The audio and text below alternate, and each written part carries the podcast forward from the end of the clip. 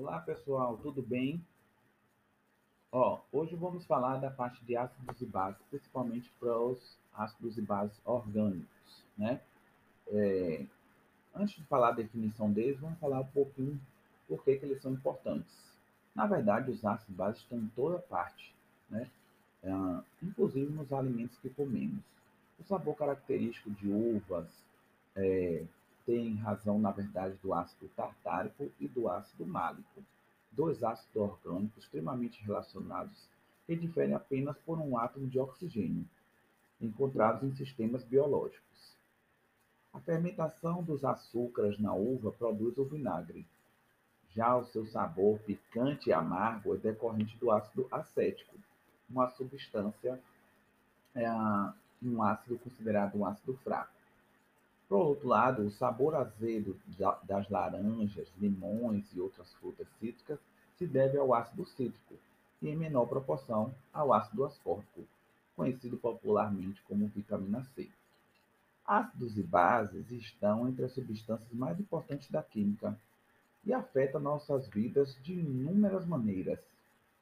Eles estão presentes não apenas nos alimentos, mas também nas partes essenciais dos sistemas vivos como os aminoácidos, inclusive para sintetizar as proteínas, os ácidos nucleicos, que, de, que codificam informações genéticas, né?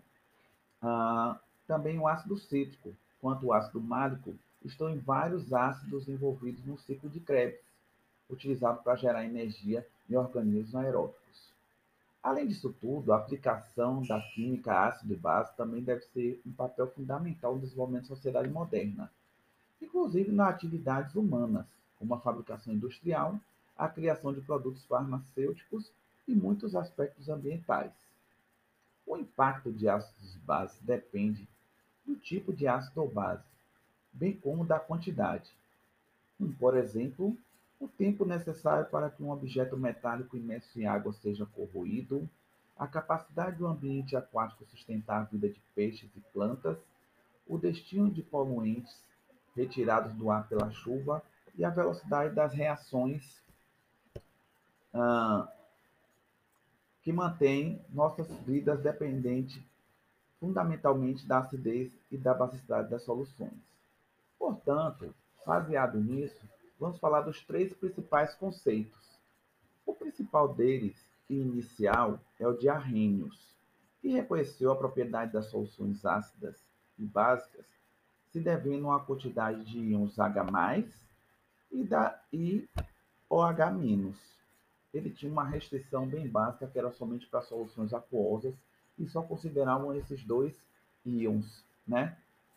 Ah, os ácidos de Branch-Lowry ele já tinha um conceito uh, mais geral do que o de Arrhenius, e enfatizava a transferência de próton de um ácido para uma base.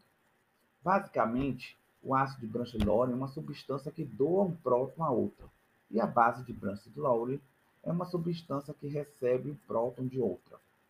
A água é uma substância anfiprótica. Mas o que é isso?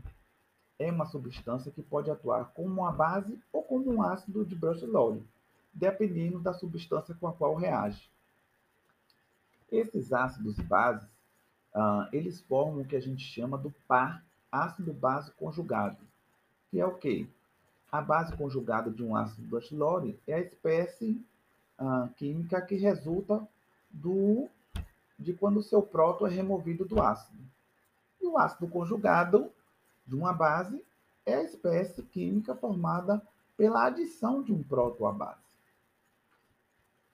Por fim, temos aqui o conceito de Lewis, que é, enfatiza apenas o par de elétrons compartilhado em vez do próton.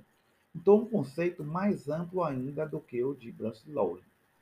Um ácido de Lewis é um receptor ou aceptor de par de elétrons. E uma base de Lewis é um doador de par de elétrons.